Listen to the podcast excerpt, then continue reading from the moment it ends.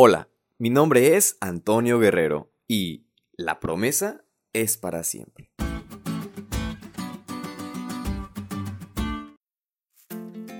Hace ya casi un año hice una promesa muy muy especial, la promesa de cuidar, amar y respetar a mi esposa.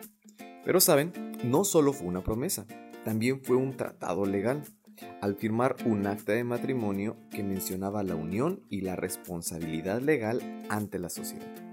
Ese día lo recuerdo muy bien porque hice un compromiso muy importante en mi vida, una promesa y un compromiso que hice para siempre.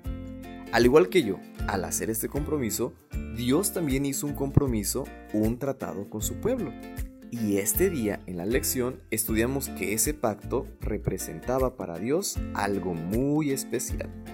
El propósito de Dios al liberar a su pueblo de la esclavitud era porque para Él era su especial tesoro sobre todos los pueblos.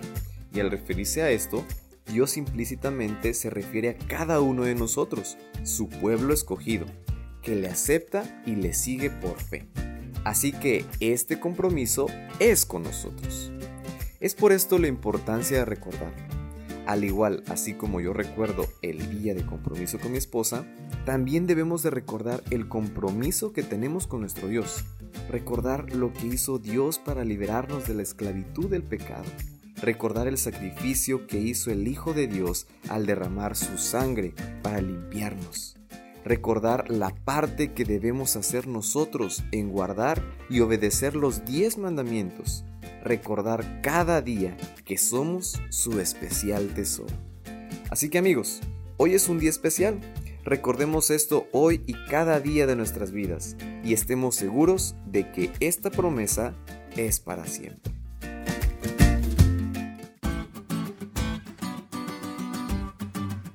¿Te diste cuenta lo cool que estuvo la lección?